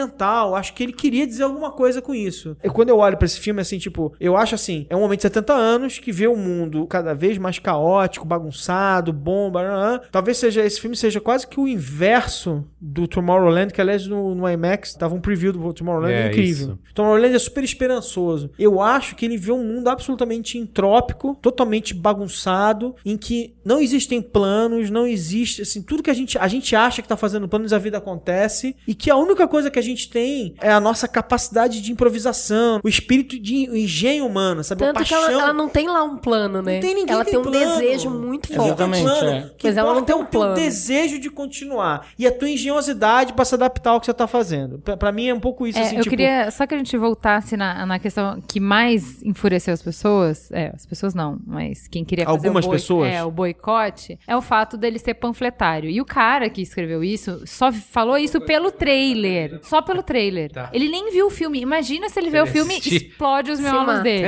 ok, derrete a Se rasga, pronto. A minha pergunta pra vocês, três meninos que estão na mesa, é: tá muito claro pra mim que esse filme ele traça de uma forma poética, de uma forma épica, a trajetória das mulheres nos últimos anos, de libertação sexual, de libertação de trabalho, de libertação de não serem mais coisas. Então, uma série de Até lutas religiosa. religiosa. Exatamente. Então, beleza, isso tá claro a ponto de ser pra qualquer babaca. Mas não é lindo que são filme de ação e tá dizendo tudo Sim, isso? acho. E tá dizendo Calma. sem dizer, e tá dizendo com. Acho. com tu- ação. tudo, a minha pergunta é: também não está lá tudo que o homem tem passado? Posso estar sendo simplista, mas quando eu vi de novo é, o filme, eu vejo o Max amordaçado, eu vejo Ele ele, passa metade do filme quase com a cara com a preso, mordaça, né? amordaçado, é, Sangue sendo sugado. sem, é, sem poder, sabe? Violentado. Então, dentro dessas revoluções que a gente tá passando na sociedade, também o homem não se sente assim. E com o peso das nossas escolhas, da sociedade que a gente tem, do patriarcado, também o homem não se sente como os war boys, que às vezes se sente emasculado pelas coisas como a maneira como as coisas são feitas. É, não existe uma identificação dos homens também com o Max daquele jeito. Ó. Que ele gostaria de ser mais poderoso do que ele é, ele gostaria de conseguir fazer mais coisas do que ele consegue fazer, ele falha nas coisas que ele se proteger propõe. o que é importante É, pra ele. Exatamente. E não só o proteger Max, eu acho que o Nux sim. também. Porque Isso. quando o Nux ele se dá conta que o que ele acreditava não era uma verdade, ele precisa reconstruir o pensamento dele, ele fica extremamente fragilizado. O desejo pela E aí, grandiosidade, meninos, é, é a vida do homem atual? Não, vocês se identificam, assim? É que isso que você tá me contando me parece um mimimi do homem heterossexual branco que, meu Deus, como eu tô sofrendo nesse mundo politicamente correto. Mas também não é Parece verdade, isso. essa dor também não existe. Não, Tudo bem, é não. uma dor de crescimento, mas ela existe, ela não pode ser ignorada. Merigo no Não sentido so- dor não alguma. sofro com isso, não. Não, eu acho que é assim. Eu acho que tem uma coisa a qual os homens são expostos desde crianças, enfim, e eles carregam isso consigo, que é essa responsabilidade de eu preciso, eu tenho, eu tenho essa necessidade de proteger, eu tenho essa necessidade de ser o, o varão da família, ou o que quer que seja. Isso, obviamente, existe. E talvez por isso os homens acabem se identificando tanto. Esse cara aí da Associação dos Direitos do Homem, eu não consigo dizer isso sem rir, na verdade. Mas enfim. Exato. É, esse cara, ele, por exemplo, enxerga, sei lá, um personagem de filmes de ação, um Rambo da vida, o que quer que Sim, seja, sim. como a realização do sonho dele. Olha, aquele Isso, cara com uma isso. metralhadora na mão, Isso. que é praticamente É um um, falo, enfim, Isso. atirando balas pra todos os lados. Mas esse cara é o que eu posso me tornar, e mais do que isso, esse é o cara É que o eu meu devo aspiracional. me tornar, eu tenho que me tornar. Então, nesse sentido, eu acho que talvez. Mas eu acho que eu concordo um pouco com o Merigo, assim, eu não, eu não. Isso não é uma coisa que mexe comigo, É. em particular, não mexe, não, assim, sabe? Essa coisa, essa necessidade, esse desejo de, ah, eu tenho que ser o, aquele cara que vai guiar, eu tenho que ser o líder, Isso. o cara que vai guiar todos os outros, eu tenho que ser mais mais forte que todos os outros homens e tenho que guiar a minha Mas família e guiar as pelo, mulheres. mas o desejo pelo épico que esse Nux tinha, que todos os meninos, eh, os War Boys que eles queriam ir tinham. pra Valhalla, É, tem não, aquela eles história queriam, toda. eles queriam ser importantes no grande esquema das coisas, entendeu? Eles queriam não ser invisíveis. Mas eu acho que são duas buscas diferentes. Acho que essa busca não é, não tem nada a ver com o Max. Acho É. que tem a ver muito com o Nux, que faz parte de uma sociedade oprimida. Eu vou dizer o seguinte: Enganado pela religião. enganada pela Enganada religião. pela religião. Enganada mesmo, né? Isso. Ah, não, porque as outras não são. Não, é que ali, a é Fala, a gente enxerga, a, a gente enxerga a farsa, né? A gente começa enxergando a farsa desde o primeiro momento, quando eles mostram o cara sendo jogando pó, depois botando aquela armadura, não sei o que, o cara mal consegue levantar. e- Mas eu acho que no foi até engraçado, porque não tô dizendo que seja isso, tá? Pelo contrário, quem sabe que foi foi o Jorge Miller que pensou a história, mas quando eu vi o filme, eu caí muito assim, pra mim era como se fosse assim, tipo, 30 anos depois o Mad Max tá renascendo, sabe? Tipo, era ele tá preso, ele tá amordaçado e não sei o quê. E aí ele tem, é como se ele tivesse um renascimento completamente caótico, enlouquecido, que ele tá com um cordão umbilical, ele tem que cortar o cordão umbilical, aquela corrente, Sim. e aí ele cai no meio de um monte de mulheres de branco, como se fossem umas enfermeiras num berçário. Eu vou dizer algo meio polêmico, mas eu acho que pra um próximo filme ele é até dispensável, assim. Eu não vi ele no filme em momento algum como o cara que é indispensável, que é o salvador, que ele tá ali como Ele um não precisa ser um salvador pra ser Mas eu acho que as personagens mais interessantes não é ele. É simples assim. Quando a Charlize Theron aparece na tela, ela rouba a cena pra ela a todo momento. Você Mas quer, tudo- você quer não saber o que ela problema. tem a dizer e não ele. Não, tudo entendeu? bem, mas assim, mas eu acho que. Não é problema, óbvio. Não acho, não acho Não, que não, eu, eu não vejo problema em o herói da história. Essa é uma das muitas sacadas geniais desse filme. Assim, uma coisa que eu fiquei impressionado é como você nunca sabe qual é a próxima cena, como ele te engana visualmente em vários momentos, Exato. como ele, ele mostra uma coisa e é outra. O tempo todo ele vai brincando com essas expectativas. Ele, personagem que você acha que vai ver morre, personagem que você acha que vai morrer sobrevive, aquela Que ele coisa. já explora bem ele no brinca 2 isso,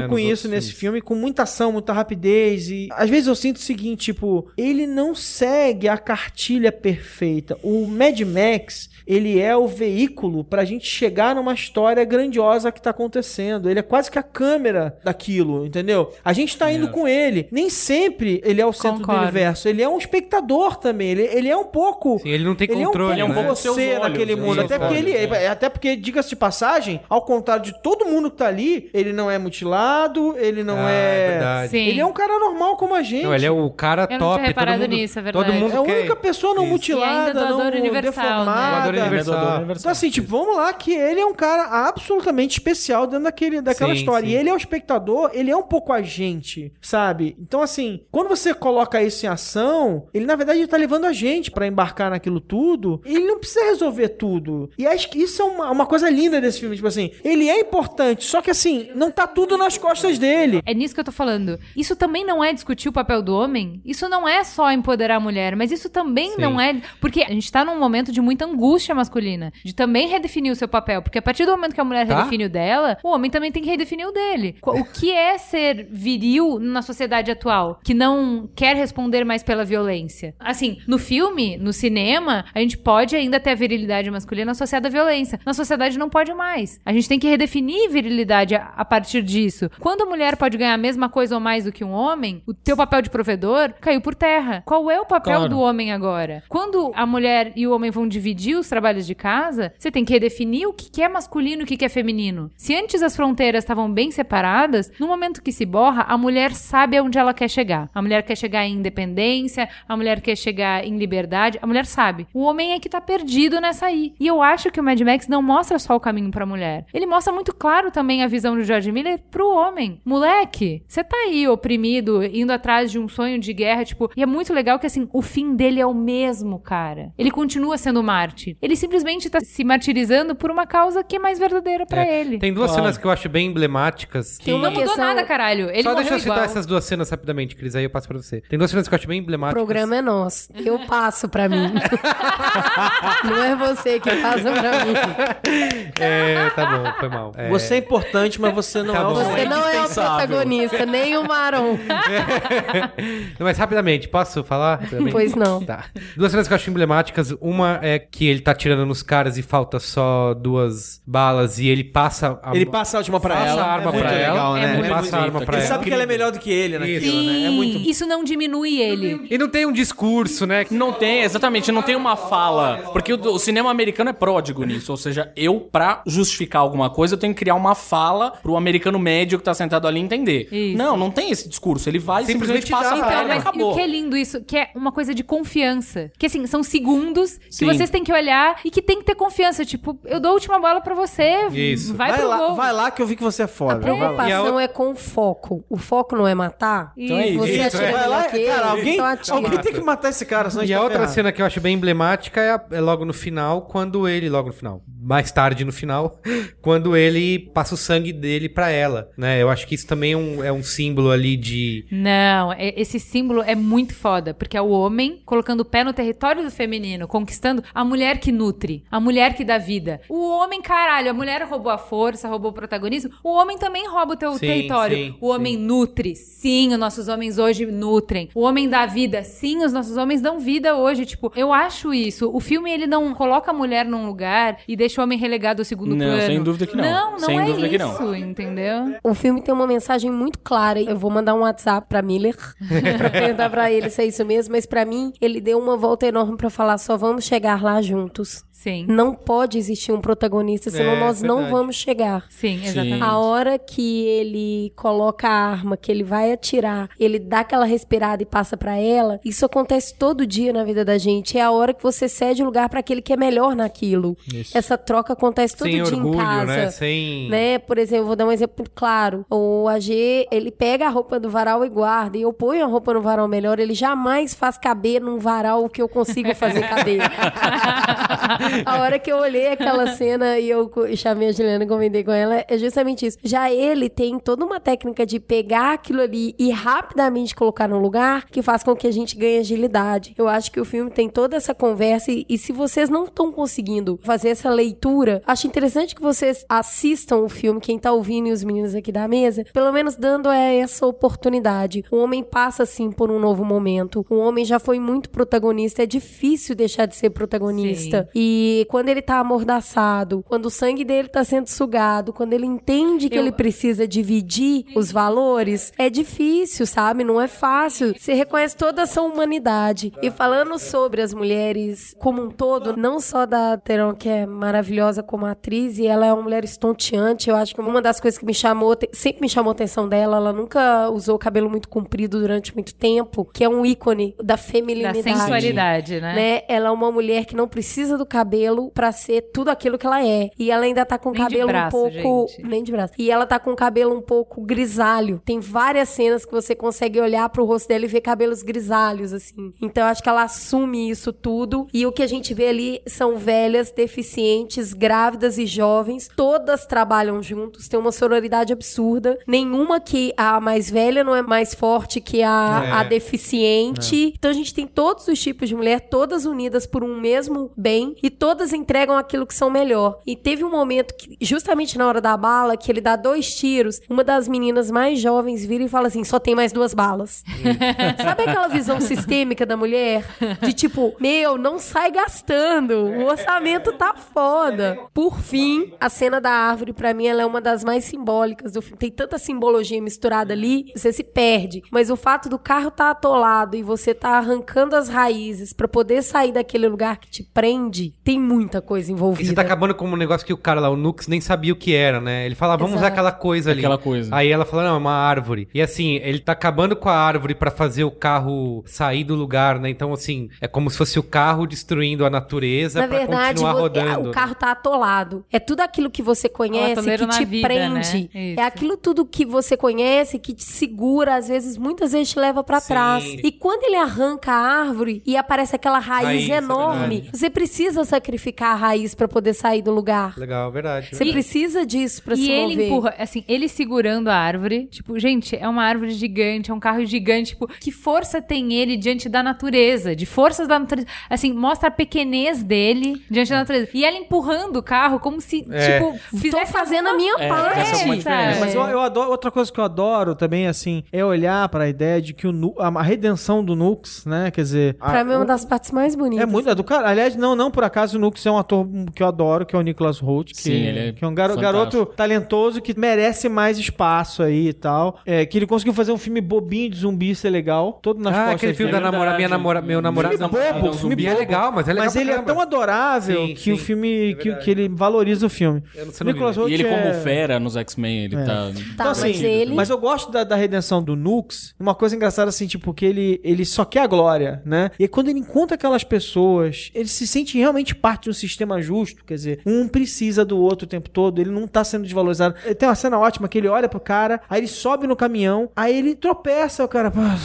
Medíocre. Cara, pô, ele faz uma Medíocre, vez, é. o cara fala assim, ah, meu, isso não é Medíocre, nada. é, ele é é. descartável. Ele não, cara. E o, cara, Ali e o Max pergunta, você, você entende de ele." carro, né? Fala, então vamos lá no motor 1 pra arrumar ele leva lá. Não, ele salva elas várias vezes, ele ajuda ele a se sentir útil de Tá, verdade. mas a grande queria- questão é por que, que elas confiaram nele? Porque eu falei pra Cris, e quando eu vi a primeira vez, eu falei assim: Meu, você nunca ia confiar nesse moleque. Por que, que ela teve compaixão desse moleque? E aí, assistindo a segunda vez, eu saquei. Porque ela é a mãe desse moleque. Porque elas, como mãe parideiras oficiais dele, elas eram máquinas Ela de fazer fala, meninos tem uma hora que ela fala, guerra. não mate ele Sim. porque ele é o filho de alguém. É, porra, é isso. Aí eu, eu não gosto dessas divisões de que mulher é assim, homem é assado. Mas aí tem a compaixão que vem do feminino, que vem do gerar, do gestar, do você é, nutrir uma criança de pequena até virar um homem e você saber o preço de uma vida. Que tinha aquela frase antiga de que mulheres não fazem guerra. Mulheres fazem guerra, mulheres são filhas da puta também, mas tem essa coisa do maternar que A te Cersei torna... tá aí, né? Pra, pra... Tá aí, pra provar isso, pra não me deixar mentir sozinha. Mas eu queria só complementar uma coisa que a Cris falou sobre quando Cris, a... Cris se autoriza ele fala? Pode falar, Mary. Posso falar? Permissão para- que quando a menina mais jovem fala só tem duas balas, isso é uma característica da mulher e tal. Que tem uma coisa que a Charlize Theron, ela é, ela é fodona, é uma mulher brucutu que mata todo mundo, não tá nem aí. Só que ao mesmo tempo tem um, um micro detalhe dela continuar sendo vaidosa, que quando ela tá dirigindo a máquina de É, guerra, sim, ela... ela passa a mão na graxa, graxa. e ela como se estivesse fazendo uma maquiagem, né? Porque saiu, né? Acho que suou, escorreu, Aham. e ela pega mais um pouco e ela olha no Eu não vi isso como E não é só vaidade. isso. Pra mim, isso é É- pintura de guerra. É, isso aí isso eu agora, é pintura de Ela guerra. pra te fuder. Ali ela Não, tava. mas ela a tava- pintura ela de tava- guerra faz parte da vaidade. Não, não, acho que tem, é, um É, outro também. tipo de vaidade. Acho que é outro tipo de Mas não é vaidade. só isso. Várias cenas ela tá com os olhos cheios de lágrimas. É, desde- Ela é uma mulher que se emociona várias é, vezes. desde o começo. Quando Isso é ótimo. ela puxa o caminhão pra tirar da estrada, os Isso. olhos dela estão cheios de lágrimas. É. Então, assim, eu acho que. De não serem coisas conflitantes. A é. fragilidade e a força. É, E a não força. são, Que todas são. as mulheres que eram protagonistas até então, elas tinham que abrir mão de tudo que é feminino. É, elas só, ela- só ela é podiam um- ser fortes e tal se Ela elas tinha que abrir mão a de tudo, tudo que é classificado como fraqueza, porque fraqueza é era identificado com a feminilidade, que é Isso, muito isso, bizarro. isso. Porque chorar, eu choro, você chora, igualzinho, né? Mas é identificado como fraqueza e identificado como algo feminino, que é uma bizarrice. É, a, a bizarrice gente total. tão acostumado com os personagens femininos que tropeçam e caem justamente quando vão fugir, e aí o monstro alcança. É verdade. E aí, a busca da redenção dela é muito forte. E tem todos os tipos de escravização de mulher ali, né? Tem as noivas que são escolhidas para trazerem os machos alfas perfeitos. Tem toda uma referência a es- escravo sexual. Tem ali as idosas é, responsáveis por cuidar dela. Elas moram dentro de um cofre. Ela é uma riqueza. Tem com a escassez de recurso, o leite materno, seu alimento mais valioso. E ele escravizar mulheres presas a máquinas de ordenha, que é uma das cenas para mim mais impactantes. Tá tirando a tua vida, né? Tá sugando, tipo, tudo que você tem. Eu acho que aquilo tem tudo ali naquela situação era uma ordenha, né? Não, e outra Mas coisa, é a né? vida, né? É tá te sugando, que- você é. tem Outra que coisa entregar também, tudo. né? O filme é sobre a derrubada de uma sociedade absolutamente patriarcal, né? Sim. As mulheres se rebelaram e, E- acabaram com a sociedade patriarcal. Mas Acabaram sabe o com que, que é cara. bom? Que esse caminho não é perfeito. Porque normalmente você constrói um arco perfeito. E aí, não. Você tem mulheres que duvidam. Você tem mulheres que falam: caralho, tá muito difícil isso aqui. Deixa eu voltar." Vamos voltar. Sabe por quê? Olha o que, que elas falam. Porque lá a gente tinha proteção e porque lá a gente tinha sustento. Que é justamente o que as mulheres no nosso movimento falam hoje: de que assim, filha da puta da feminista que me tirou de uma situação de conforto e de segurança pra me colocar nesse perrengue. E aí a Charlize Theron te olha com aquele olho maravilhoso e fala: boneca. No mundo tudo dói. Tem outra cena que eu acho emblemática, assim, que eu achei incrível, que é a história de quando uma das senhoras motoqueiras, ela passa as sementes Sim. pra uma das noivas. Nossa, Porque esse é o trabalho da é mulher, incrível. plantar. É demais, né? E quando ela chama a arma de antissemente, porque quando você Ah, planta uma bala, você acabou com a vida. E assim, a história da humanidade é essa: a mulher plantar, a mulher nutrir, a mulher dar a vida e o homem fazer a guerra e destruir a vida, né? Então assim, quem escreveu isso fudidamente bem, exatamente o mesmo arco, exatamente as mesmas metáforas, foi o Érico Veríssimo, com Ana Terra. Que Ana Terra não, né? O Tempo e o Vento, todo, Tempo e o Vento. todo Sim. livro é, é sobre isso. Ana Terra. Que é isso, terra, mãe, Ana Terra é um raiz, a mulher é, construir e protagonismo de mulheres na sociedade mega patriarcal, Isso aí. né? Ou seja, Érico Veríssimo e Jorge Miller, tudo a ver. É. O Tempo e o Vento e Mad Max, tudo a ver. E fica muito claro quando a Lourinha deixa de fazer parte com o grupo. Meu Deus, que mulher linda, que a mulher parece um anjo. É. Eu, eu fiquei, eu não consigo parar de olhar pra ela, assim, ela é muito bonita. É, Né? o nome dela é Esplêndida. Esplêndida. E as outras começam a falar sobre o quanto ela era forte, inclusive você passa a perceber que ela era mais forte quando ela deixa de fazer parte do grupo, e a outra fala, puta, eu quero voltar, Naná. O que me veio à mente foi o seguinte, o que te faz não ser propriedade quando você ouve isso a vida toda? Elas Como- como que ouviram dá o isso estalo, a vida né? toda. E de repente elas viram e falam assim: não, não sou. Que pra mim é a mesma coisa do Nux. Ele ouviu a vida toda que ele ia alcançar aquele paraíso, que ele ia transpor aquilo. A virada dele é clara. Ele vê, ele vive a quebra, né, da. do sistema que do oprimiu o ele até então, né? O sistema fala com ele, você não serve, ele enxerga e sobrevive. Ela não, ela viveu totalmente sendo uma propriedade, mas dentro dela ela sabia que isso era errado, eu acho que tem um instinto animal nisso. Eu fiquei completamente apaixonada pelo Nux porque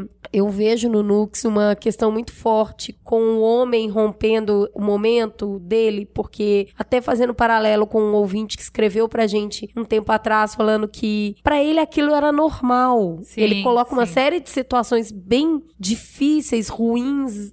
O e-mail fez todo mundo chorar, mas ele fala, pra mim aquilo era normal. Eu não sabia que podia ser diferente. Sim, sim. E só quando o sistema se quebrou, eu vi que tinha algo além. E o personagem do Nux traz muito isso. No caso dele, muito, não tem como não associar a religião. Mas assim, como ele tá à procura de um propósito, né? Sim. Porque, assim, não era nem pra ele sair, né? Mas é o romantismo Ele leva o- o- a bolsa de juventude sangue também, dele. né? Isso, é. é. Pra guerra, É. porque ele quer morrer, quer... Glória. Morrer Morrer com honra. Ele quer morrer com... Honra, glória. Não sei se é, é. honra, com glória, pelo menos. Se- é. Ah, é- Enfim, é um pouco ele quer isso- aquele momento, né? Eles o falam tanto do momento Valhalla. testemunhem. É, É. exatamente. Eles falam tanto do Valhalla justamente por isso, né? Que é a história de eu É, vou, eu tenho que morrer de pé, né? Eu não posso morrer de joelhos E- diante do meu inimigo, senão eu não que entro morrer na guerra. Eu não posso morrer de joelhos diante do meu inimigo, Ou porque senão na eu não cama. entro no- nos portões de Valhalla, É, né? eu não, posso vou pro morrer lá. Porque Paraíso se ele tivesse nórdico. ficado lá, ele ia morrer doente. E aí ele é um, um merda, um nada. Sim. Você tem que morrer na batalha. Você tem que ser suicida mesmo, kamikaze, porque daí você entra em Valhalla, que é uma lenda viking. É. Então, é... É, Por isso que eu digo. Mitologia nórdica. Que filmaço. As mulheres têm alguma coisa a ver com as valquírias? Porque são valírias, eu acho que chamam. é. Vulvolinas, Vulvolinas. vulvo- é. Ele tirou alguma coisa das valquírias, talvez? Assim, tem faço vários. ideia. é, Como eu sou incompetente, não terminei de ler o Mulheres que Correm com Lobos. Que tem todos os arquétipos femininos. Que Mas tá eu ali, percebi tá muito lá. ali. eu, eu, eu pego carona com o Merigo, tá lá na. tá no lá no carro.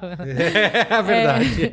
tá passeando Tá a cidade passeando, inteira. nossa, tem quilômetros de vantagem. Mas. Tchim-tchim. É. Mas eu percebi muitos arquétipos femininos, né? E eu queria que você falasse um pouco do que você estava conversando comigo antes, Thiago, sobre a riqueza que é a, na cena onde chegam as motoqueiras, a hora que elas tiram o capacete, que elas se revelam, né? Porque é engraçado, assim. Primeiro que em um dado momento parece que elas são homens, né? Sim, É Em um dado verdade. momento parece sim. que elas É, são homens. isso. Quando você passa a perceber que elas são mulheres, é, Todas, né? Em um dado momento, o seu cérebro, acostumado ao maniqueísmo do cinema americano, vai pensar que elas vão tirar a máscara, alguma putz, coisa é assim. Elas são gostosa. umas baita gostosas, assim, com o cabelo voando contra o vento. E aí são umas senhorinhas de rosto bem... A, a fotografia do filme ainda faz o rosto delas ficar mais É. marcado. Lado. É. Enfim. Uma aí- abre a boca da outra e fala, nossa, essa, essa tem todos os essa é dentes. todo- A hora que aquilo É aconteceu, real, eu juro, né? me deixou tão empolgado quanto a hora que aparece o cara tocando a guitarra, soltando fogo. Porque aquilo mexeu com o fã de rock and roll em mim. Não, É é outra totalmente, história. totalmente anos 70, né? Assim, Sim. O cara tipo, foi direto. Ele foi lá, Heavy ele foi metal, lá né? e nos anos 70 buscar o cara com a guitarra de A, a. Cris odiou, eu acho, né? Você falou que achou muito... Eu achei surreal, divertidíssimo. Não odiei Mas de jeito Mas é porque realmente é uma referência à estética de. É, de- eu achei Claro, divertidíssimo. ele é um- Eu acho assim, qualquer filme de guerra você vai ver uma banda tocar. No Titanic tem uma banda Tem uma tocando. banda- é, tem sempre uma banda tocando. E eu acho que ele encaixou muito bem a banda dele. É, eu acho que é, é o drummer boy, né? É o corneteiro que vai trazer a, a empolgação que os soldados Isso. precisam pra É ir pra guerra. É o cara que vai cardíaco. batendo, enfim. Só que aí o batimento cardíaco, obviamente, vem na forma de um paredão de amplificadores Marshall e ele soltando fogo igual o Ace Frehley do Kiss, assim, sabe? Tocando. ah, não sei o quê. E aquilo que a gente tava falando sobre isso antes do programa começar, enfim, é, é legal que o George Miller é tão meticuloso que ele fez com que aquela guitarra funcionasse de verdade, que aqueles amplificadores funcionassem de verdade. tinha cento e tantos quilos, né? a guitarra? Sim, era super pesado, enfim. E era muito mais pesado no começo, quando o designer de produção fez uma coisa que ele achava que só tinha que soltar fogo. E aí o George Miller falou: não, você vai plugar isso, eu quero ver tocar essa guitarra. Eu queria que a gente é, falasse um pouco de novo sobre a desconstrução que ele vai fazendo do Mad Max, né? Assim, porque ficou muito claro, ele realmente fez um personagem icônico na primeira trilogia. Então você sabe exatamente como o Mad Max se comportaria em determinadas situações. Então, Mad Max chega pro café da manhã, você sabe o que ele vai pedir, você sabe como ele vai reagir a tudo. E ele desconstrói isso nesse filme. E é o que eu falei. Ele pode. O personagem é dele, ele faz o personagem o que ele quiser. Tem uma cena que eu percebi agora que é muito legal, assim. Quando você vê da primeira vez, você percebe que ele tá diferente. Mas são detalhes muito sutis que fazem isso, que constroem isso. O detalhe é, ele faz carinho na cabeça do menino. Na hora que ele substitui o menino, é, o menino tá cuspindo gasolina dentro do motor. Na hora que ele vai substituir o menino, que ele vai falar, entra lá, ele encosta na cabeça do menino como num, pra um filho. Entra lá, moleque, entra lá. É completamente fora do padrão do Mad Max, da trilogia. É outro personagem, é outro homem, é o homem de 30 anos depois. Não é o homem que trata os filhos com um pontapé, tipo, se cria na vida, moleque. É outro homem. O É, Mad Max de 30 anos Eu depois acho que o é exemplo, outro. o exemplo maior disso é o final, porque assim, o Mad Max sempre foi o cara que ele quer sobreviver e ele quer que todo mundo se dane. E no final ele fala assim, quando ela fala, você tem uma moto aqui cheia de gasolina, e ela fala, se você quiser vir, vai ser um prazer. Ele fala, não, eu prefiro seguir meu próprio caminho. Essa decisão dele não ir sozinho e resolver voltar pra contar pra elas o que, que ele acha que era a melhor coisa, eu acho que já demonstra essa, essa mudança. Porque no- na trilogia original ele é o cara que é o de só vir pela gasolina, entendeu? Dane-se aí, quero que vocês explodam contanto que eu leve o meu galão de gasolina. E nesse filme, não. Isso que você tá falando, tem vários momentos que, que mostram É como porque ele... eu Aquela cena ele eu fiquei apavorada. ela. Eu fiquei morrendo de medo dele pedir pra ir. Aí Eu falei, meu, se ele pede pra ir, as pessoas vão se, os homens vão se Isso. matar. Não, mas Posso o, que ir eu, junto? eu- o que eu acho legal, assim, na primeira, na primeira passada, eu achei que ele tava mais soft, que ele tava mais mole, porque ele se envolveu com ela. E nessa segunda passada, você vê, não é uma relação homem e mulher. Ele se imbuiu daquilo ali, daquela comunidade, de ter uma esperança, uma chance de redenção, de reconstruir o que ele perdeu. Então, assim, achei foda. Queria falar da cena de luta. A cena que ele chega com o corpo, né, o então corpo do Nux e tem uma briga, né, Ah, uma briga sim, muito eu forte. queria falar sobre e isso eu também. sei que algumas pessoas falam assim, gente, mulher não aguenta aquele tanto de porrada. E eu nem sei se aguenta, mas assim, meu, te coloca na posição de um cara que vai te atacar e tenta se defender. Você vai fazer o que você puder. Ela É. tinha técnica de guerreira. É. Uma que não tinha, vai pegar uma vassoura, vai pegar o que tiver na frente. É instinto de sobrevivência. E todas se unem. Elas puxam cordão, elas fazem de tudo, elas jogam areia, ela... o que der pra fazer, a gente faz Então, pra eu revi sobreviver. o filme pra ver essa crítica sobre ele coloca um padrão que não existe, de que a mulher conseguiria numa luta com o homem. Em nenhum momento ela tem uma luta corporal em que o corpo dela vence o corpo dele. Não tem. Ela pode ser mais rápida, mais esperta, ela pode ter mais técnica, mas o corpo dela em nenhum momento é colocado como mais forte do que Não o dele. mesmo. Tanto que Nenhum nessa luta ela ela... derruba ele, ela, enfim, é uma coisa assim, É, né? Ela usa Nesse técnicas... momento, É, essa não, é luta acaba com uma O arma na corporal nuca é dela. muito pouco. É, É, exatamente. isso, é é muito pouco é corporal. Geralmente ela com uma arma, daí com uma arma qualquer pessoa é forte. Geralmente ela sendo esperta, tipo, dando um truquezinho pra sair, mas quando é mano a mano, ela perde. Todas as vezes que é mano a mano, Não só ela. perde. As mulheres que morrem durante a luta, né? elas também perdem no mano a mano. É, então assim, eu não acho que Na ele pecou tem uma cena nisso. que a não foi velhinha, que uma senhora Não, vai não lá, foi. vai pra cima do cara com tudo, ela não consegue nem nada. O cara só faz assim e ela E joga cai ela e joga ela de lado, é verdade. É, e a gente não pode deixar de falar. Essa cena da luta é muito emblemática porque tem água, tem ele ainda com a máscara, tem todo mundo brigando, né? Todo mundo Sim. tentando sobreviver. Sim. Tem elas cortando o cinto de castidade. Ah, que é, é verdade. incrível. E É. aí falando, né? Nós nunca mais, é, nunca mais. A, a cena é, é bem impactante É também. uma cena né? de libertação do grupo inteiro ali. É, exatamente. Você nunca imagina que você vai ver aquela cena, né? O corte reflete isso perfeitamente. Ele vem andando, ele, ele vê o caminhão, ouve um barulho. Quando ele faz a virada, quando que você vai imaginar que vai ser o cara com um monte de mulheres lindas, de branco? Acho que ele nem. Cara, eu acho que ele nem Sim, viu as mulheres, só banhando. viu a água. É, no fim das contas, eu acho que é isso mas, mesmo. Mas, mas o que importa é o seguinte: você, espectador, você é surpreendido até pelo, pelo visual, falando: o que, que é isso? Morri, tô no céu. É bizarro. Só que é aí depois você percebe que o céu pra ele justamente é a mangueira jorrando água. A hora Pô, que ele peraí, olha meu. a água, ele fica louco. E justamente pra mostrar, reforçar isso, olha, sabemos que temos corpos mais frágeis, ele manda a Lourinha vir cortar. Isso. Ela não consegue. É, exatamente. Ela é magrinha, ela não consegue pôr força suficiente naquele. Mas essa menina magrinha, no meio do pega pra capar, faz a mesma coisa e consegue. Porque na- numa hora em que Ah, ele é tá preso verdade. no caminhão, ele voa e ela pega, na adrenalina da hora, ela pega aquele negócio e consegue cortar. É justamente a adrenalina então, da ele hora. é muito coerente com as coisas que ele Sem faz. Posso fazer uma pergunta aqui pra mesa? Eu sei que não é o Braincast, mas... Pode. Pode. É porque é o grande lance do filme sobreviver ao hype, né? Eu acho que ele sobrevive, só que ao mesmo tempo eu acho que as hipérboles da mídia em relação ao, ao filme. Você é culpado também, viu, Thiago? Eu Você sei. é culpado.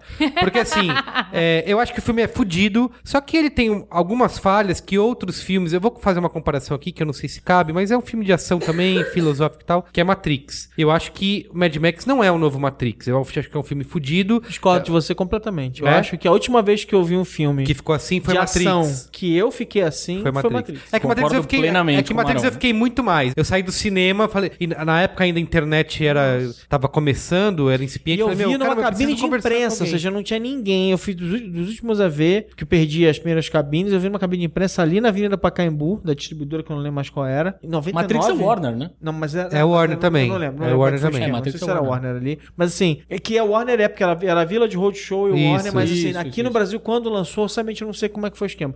Mas assim, eu vi num lugar sem nenhum. Eu, vi Nenhum depois- eu, eu vi mais 10 vezes depois. Não era um cinema. IMAX Eu vi, eu nem- vi Matrix várias vezes no cinema, né? Que Sim. eu pirei naquele filme. E a última vez que eu vi um filme de ação. Dessa Eu vi, maneira. eu vi outros filmes maravilhosos nos, nos últimos anos, mas assim, que eu vi um filme de ação com isso tudo acontecendo, com tanta coisa Pra acontecendo, discutir, tanta simbologia, sim. Eu considero também, é verdade. tanta discussão, mas eu não considero tanta- no mesmo nível. Uma coisa que eu acho que o meu maior reclamação em relação ao Mad Max é que eu acho que ele se repete um pouco. Os filmes originais, os três, É, eles ele eram vai, depois eles ele eram volta, bem né? enxutos, né? Eles tinham uma hora Sim, e meia, eles sim. tinham uma hora e vinte. E esse não, ele, ele vai pra mais de duas horas, tem duas horas e pouquinho. E eu acho que, por exemplo, são três grandes perseguições e eu acho que ele se repete um pouco na dinâmica dessa É, perseguição. eu também não, não- Chega uma hora que fala, puta, de novo vai começar uma perseguição, eu já se entendi. Mas você tava é muito é. cansado, eu também tive essa Mensagem- Mensagem quando eles- de Carlos Merigo, pessoal do Letterboxd. Me, me dá mais uma estrela que eu quero dar seis pro filme. É, isso. é. Não, mas assim, a mesma- da mesma maneira, com tudo isso, eu concordo, porque acho que o, o patamar de Hollywood tá tão baixo em filmes de ação. Mas a galera acha Vingadores Mas a última tá coisa e sendo- não é, e não é. Aí você tá E sendo. não é. Aí você tá sendo assim, então você tá desmerecendo, tipo assim. Não, eu também acho. Eu acho, Acho que- vou te dizer mais, assim. Por exemplo, às vezes eu acho que o Matrix pros anos 90, ele era muito mais superficial em um monte de coisas do que esse filme é. Você acha? Eu acho esse filme muito mais espiritual, digamos assim, muito mais metafórico, Sem dúvida. porque mas são é metáforas mesmo, cara, muito é o menos impacto. diretas. Então, o mas eu acho que era tem muito ligado pra mim, referência. Matrix pra mim teve Matrix e esse filme,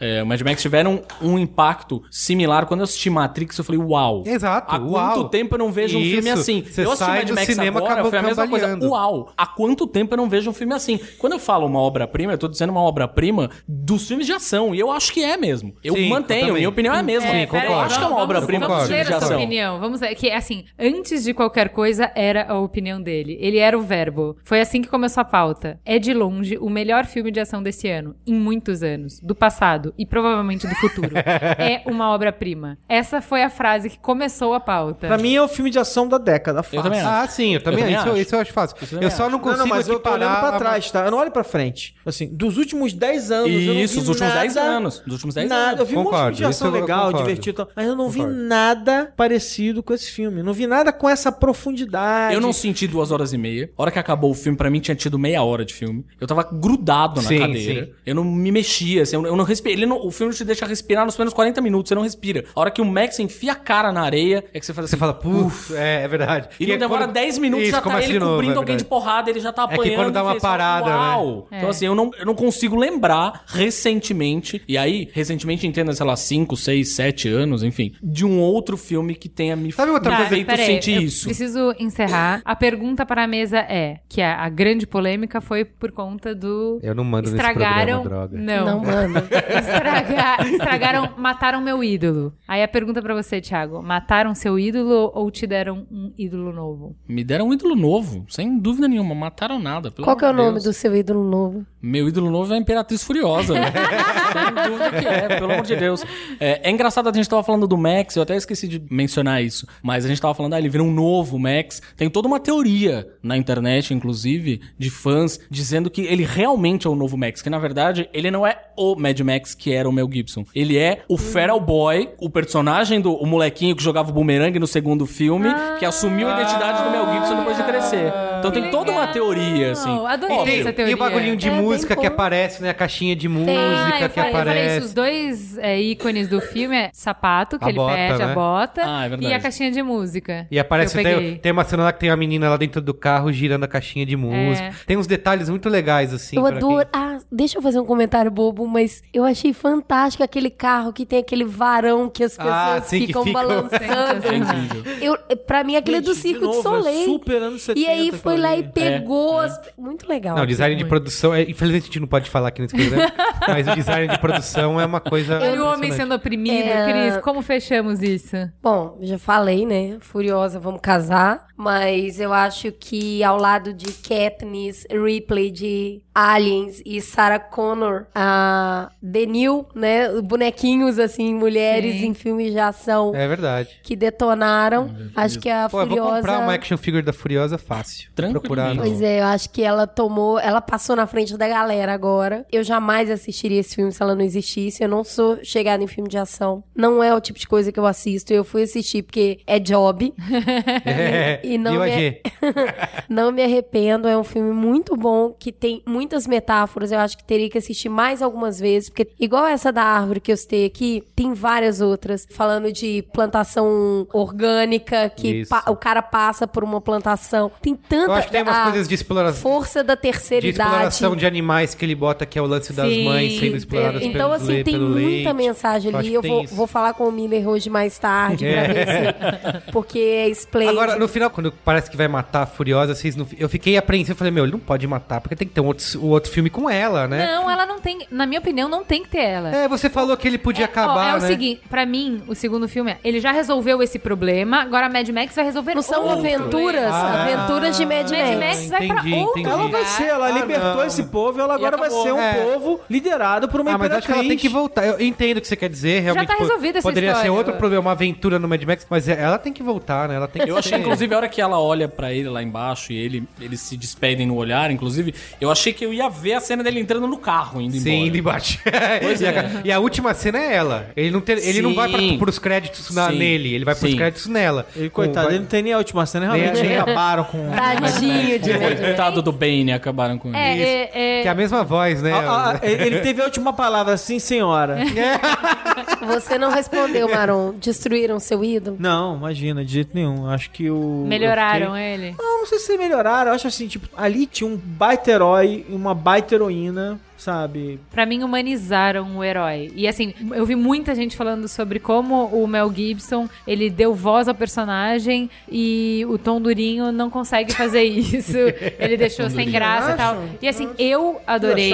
E eu me identifiquei mais com esse do que com o outro. Assim, era bom e tal, mas não, não tinha rolado uma identificação. Eu acho que não matou um ídolo porque pra mim o Mad Max nunca foi sobre ele, sobre o Max. É, é sobre o mundinho, né? Do Marão fala isso, né? De Mundinho. gostar do mundinho. E eu acho que o Mad Max, principalmente o segundo filme, é muito mais sobre o mundinho do Mad Max do que sobre ele. Posso falar, dar um recado então? Ah. Tom, o cara do Oblivion, dá uma olhada como se faz um filme onde não só o mundinho é legal, mas todo o resto Não, funciona. mas você tá, você tá sendo. Né? Para de dar indiretas pra Você tá sendo diretores. injusta. É isso. É isso, eu acho que fica a gostosa sensação de ter rapazes na mesa discutindo o mundo, Eu, a- composto eu- por mulheres e por homens. Fica a gostosa sensação de que em filme de ação você não precisa desligar o seu cérebro. Dá pra você transmitir conceitos sem ser chato, sem estragar a diversão. Então quem foi lá só pra ver explosão e tiros e perseguição saiu muito satisfeito. E quem foi lá pra agregar alguma coisa, pra pensar sobre alguma coisa ou se entreter, mas se entreter com algum conteúdo, conseguiu. Tirem os cintos de castidade dos seus cérebros Não. e assistam,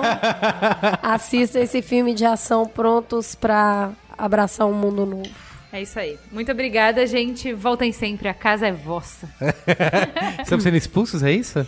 O programa acabou, essa é a Ah, é? verdade. É? Agora nós vamos para E o a, câmera, farol. e a câmera fecha nelas. Agora elas vão pegar o brinquedinho de volta. Elas vão pegar o brinquedinho de volta e a gente vai embora pra casa. Vamos agora ao farol aceso.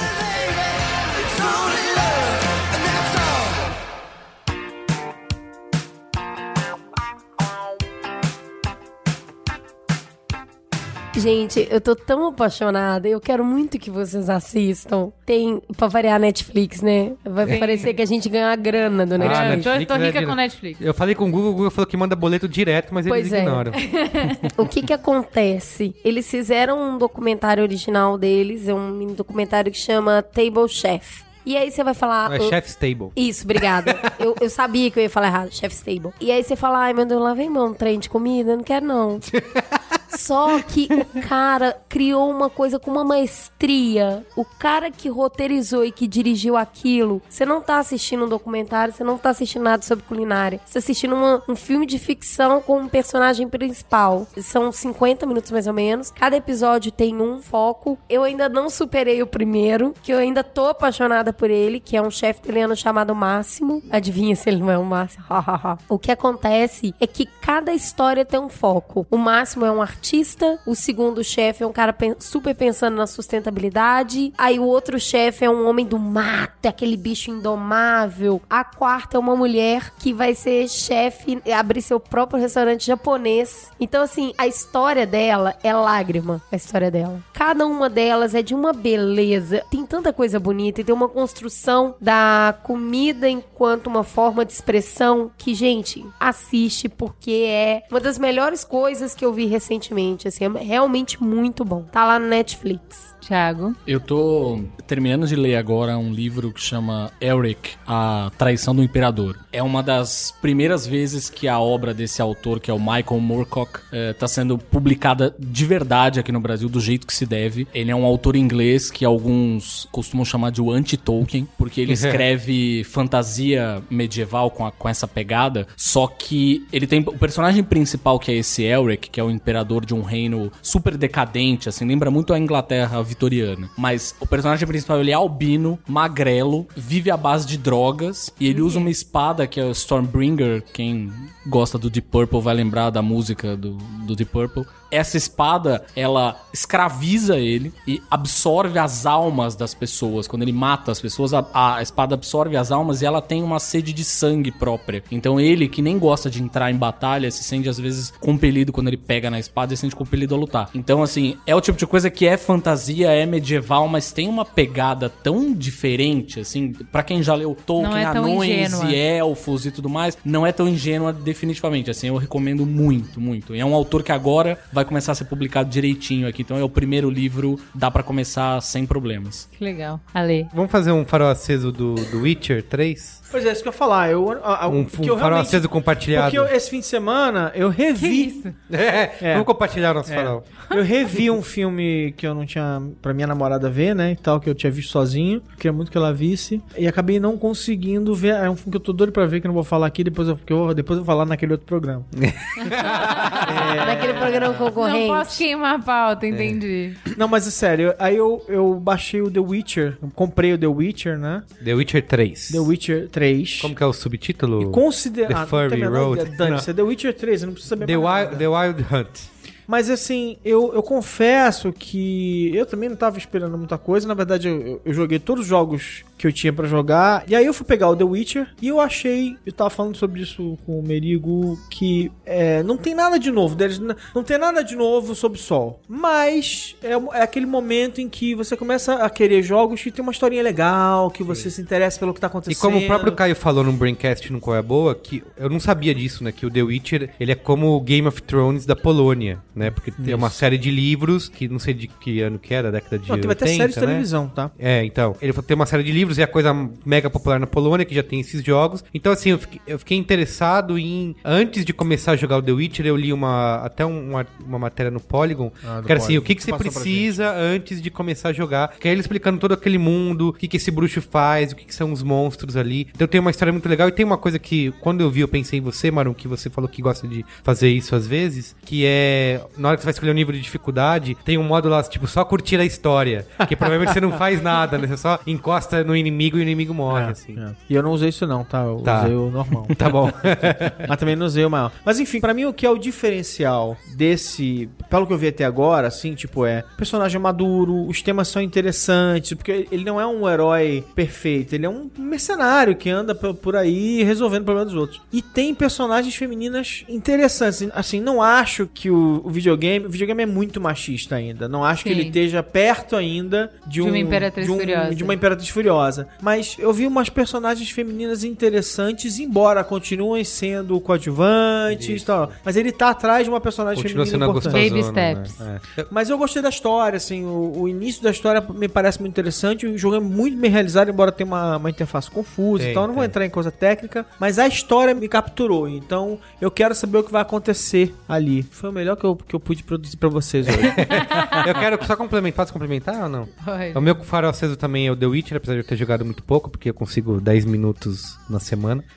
tá reclamando. É o homem pressionado. O homem oprimido. oprimido. É só aprender Gente, a colocar a roupa na pensa- corda mais rápido, que aí Pensa dá nos tempo. e-mails que eu vou receber essa semana. Pobre Não, mas eu quero. Um- um- uma coisa legal pra complementar: tem uma série de vídeos no YouTube do Conan O'Brien que, cara, é hilário. Acho que mesmo que você não goste de jogar videogame, você não seja um gamer, você deveria assistir. Que é o The Clueless Gamer. Que é assim, o Conan O'Brien também tá cagando pra videogame, ele não sabe jogar nada. E ele é uma série de vídeos no YouTube, que só tem no YouTube, ele não bota no programa na TV. Que é ele vai jogar um jogo pela primeira vez. Então alguém dá um jogo pra ele e fala: ó, Nossa, tá aqui, você vai demais. jogar. E, cara, é muito engraçado, é muito divertido, porque ele, ao mesmo tempo que não sabe jogar nada, que ele é o noob Ele sou ali. eu, né? É, ele é o noob, mas ele faz piada o tempo todo. Esse do, do Witcher ele jogou e, e ele joga, cara, é muito divertido. Tem ele jogando GTA, jogando jogos de terror no escuro e é bem É divertido, uma assim. vergonha. A do- gente vem no programa das meninas e fica dando esse monte de referência de quinta categoria. Eu- eu- eu- desculpa, pessoal. Eu queria ter dado uma referência melhor hoje. Não é uma referência. Tá ótimo, quê? tá ótimo. Ruim. Mulheres Acho também o- jogam videogame, Não, ué. eu- E o nosso muitos, público é né? 80% Muito. homem. Eles devem adorar que tem alguma dica de videogame, porque a gente não daria isso Ah, mas nunca, a gente né? falou de Torém no outro programa que a gente já- custou. Porque eles nos deram a deixa, né? Ó, de, fala isso. É, a minha dica, são duas dicas. A primeira eu já dei durante o programa. Leiam Érico Veríssimo. Ele é demais, ele é sensacional e o Tempo e o Vento é um épico incrível. Você é só assim, vai chorar. Você mas conhece o Luiz Fernando Veríssimo e acha ele o cara? Ele é só o filho do cara. Vamos deixar bem claro a hierarquia da família. Essa é a sua cota do Rio Grande do Sul, né? Que você precisa sempre. É a máfia. Isso, é. Aguardem o O programa. governo, governo do Rio Grande do Sul mandando chequinho aqui já pra. gar- Aguardem o programa do 20 de setembro. Ah, Logo mais. E a segunda dica, eu ganhei o melhor presente de todos os tempos, que foi assistir o show da Madeleine Peyrot. Se você não conhece quem é Madeleine Peyrot, vá atrás, conheça. Ela é simplesmente sensacional. Escutar ela é ganhar um abraço, é alguém fazer um carinho no seu ouvido, fazer um cafuné em você. Então, assim, dê Como diria Pedro Guerra, brigadeiros é, sonoros enrolados à mão. Sensacional, adorei isso. Madeleine Perrot são macarrões sonoros. É sério, é muito, muito bom. Mas conta É. qual foi a, a Não, é que a questão dica- a específica dica de onde não é- foi o show dela. Ah, é que a dica não é o show, porque ninguém vai poder ir no show. Sim. Mas que foi legal, né? Falar sobre onde foi. Então, meu maravilhoso marido. tá bom. Esse tá programa incrível que todos vocês conhecem, mas só eu conheço intimamente, assim, né? Me deu de presente Dia das Mães o show da Madeleine Perrot, que eu não sabia, mas era na Sala São Paulo. Então eu nunca tinha ido na Sala São Paulo, que é uma sala de concertos em São Paulo. Que é lindo, uma puta Ah, acústica. é você lindo. for lá? É. Eu tô com a máquina quebrada lá em casa, meus ferros quebrou, você leva pra mim?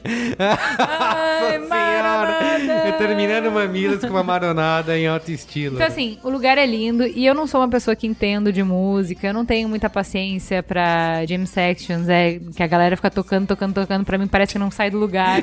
é, é um looping infinito, eu não vejo a menor graça, eu quero que a música chegue em algum lugar. E assim, ela mudou todos os tons, ela mudou todos os ritmos, ela reconstruiu todas as músicas e eu pirei. Era só ela, um contrabaixo e um violoncelo. Assim, é, foi a coisa mais linda, a experiência mais linda que eu tive na vida. Então, assim, vocês não vão ter essa experiência, mas escutem o CD, que é sensacional. É Boa. isso. É isso, galera. Valeu. Muito Beijo. obrigada, boa semana. Tchau, Mameletes. Beijo gordo. Valeu.